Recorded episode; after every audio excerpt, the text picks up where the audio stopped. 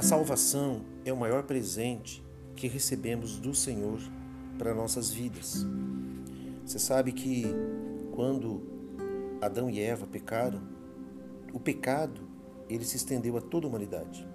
O apóstolo Paulo, ele diz que todos pecaram e carecem da glória de Deus. Está em Romanos capítulo 3, versículo 23. Então, por estarmos debaixo do pecado, precisávamos de alguém que pudesse cumprir toda a lei, toda a justiça, para que através da fé nele pudéssemos alcançar a salvação. Assim como o pecado veio por intermédio de Adão, a fé, a graça e a verdade, a salvação plena vieram por meio de Jesus Cristo, o nosso Senhor.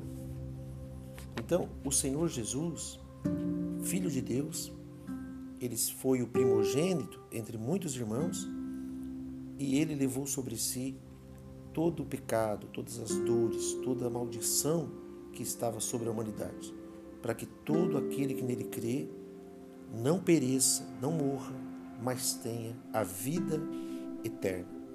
O Senhor Jesus disse em João capítulo 14, versículo 6: Eu sou o caminho e a verdade e a vida. Ninguém vem ao Pai senão por mim.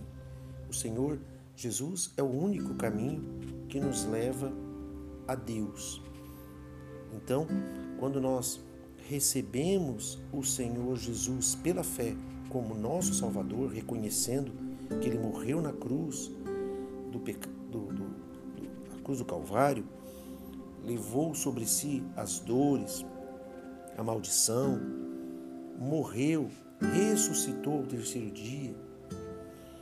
Ele, quando nós entendemos essa obra maravilhosa que Deus fez para nos salvar e cremos pela fé, nós então recebemos a plenitude da graça sobre graça. Ele pagou com seu próprio sangue na cruz do Calvário para nos salvar. Então, a pessoa crê no Senhor Jesus como único e suficiente Salvador. Né? E a Bíblia diz, lá em João capítulo 3, versículo 16, que Deus amou o mundo de tal maneira que entregou o seu Filho unigênito para que todo aquele que nele crê não pereça, mas tenha vida eterna. Todo aquele que crê, todo aquele que confessa a sua fé em Jesus esse recebe a salvação. Essa salvação é eterna.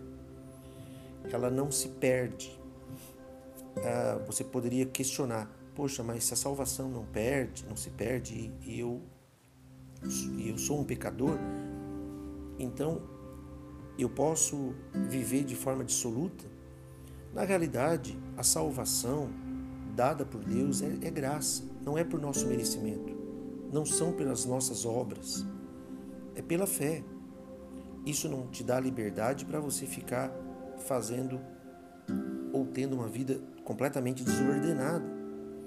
Não tem nada a ver com isso. Aquele que é salvo persevera. Quer identificar se o cristão é salvo ou não? Ele persevera na fé.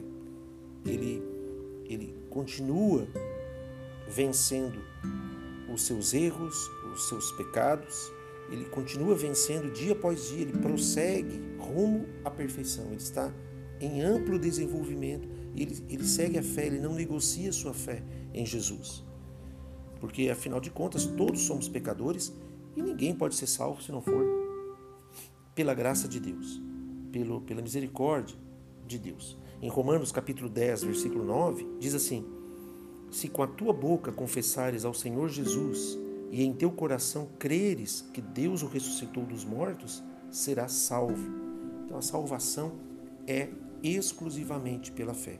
E aqueles que é, receberam a Jesus e foram salvos terão a vida eterna com o Senhor. Então, Jesus salva. Jesus é o nosso Salvador. Deus abençoe você, em nome de Jesus.